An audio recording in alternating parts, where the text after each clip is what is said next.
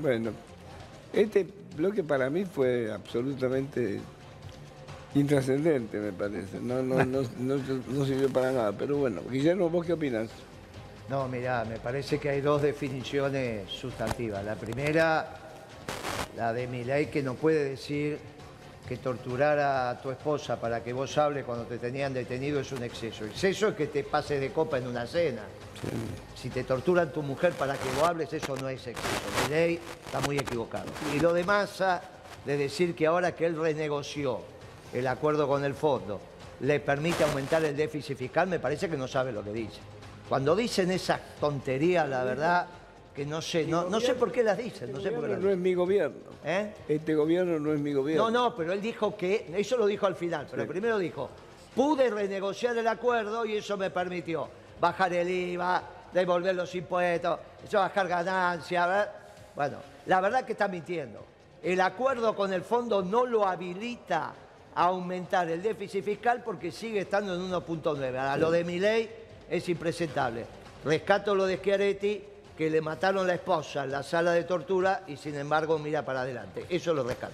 Le mataron a Schiaretti Fidelizó- la esposa en la sala de tortura de la Perla en Córdoba. Fidelizó el voto cordobés, pero perdió el voto del AMBA. ¿eh? No, eso no hay duda, pero estamos hablando de lo que habló en los primeros bloques. Ah, sí. Si A mí- a vos a te maten tu esposa en la sala de tortura y mide para adelante, me parece que hay que rescatar. Dicen con mucha, con mucha certeza, digo, con, con mucho convencimiento, barbaridades, como la que acaba de decir Bullrich, que en 40 años de democracia han llegado a tener la mayor cantidad de gobernadores de toda la Argentina.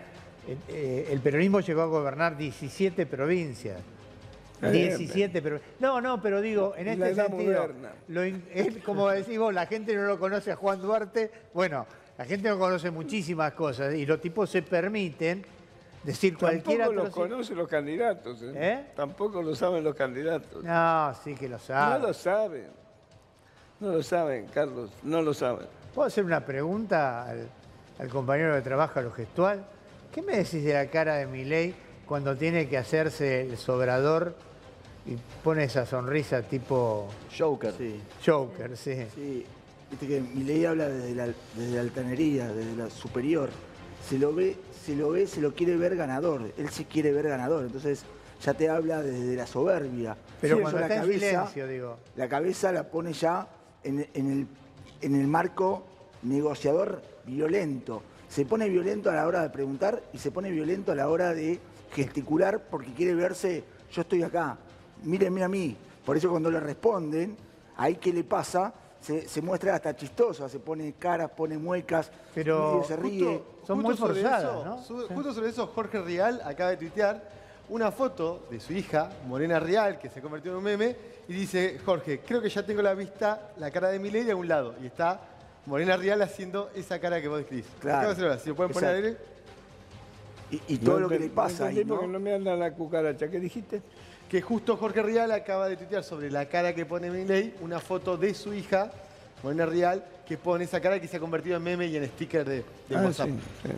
Tal cual. Y Sí, todo lo que no es una ¿no? cara de un candidato a presidente, pero bueno, es lo que él, como dice este, nuestro, nuestro experto, creo que tiene, quiere ponerse en ganador siempre.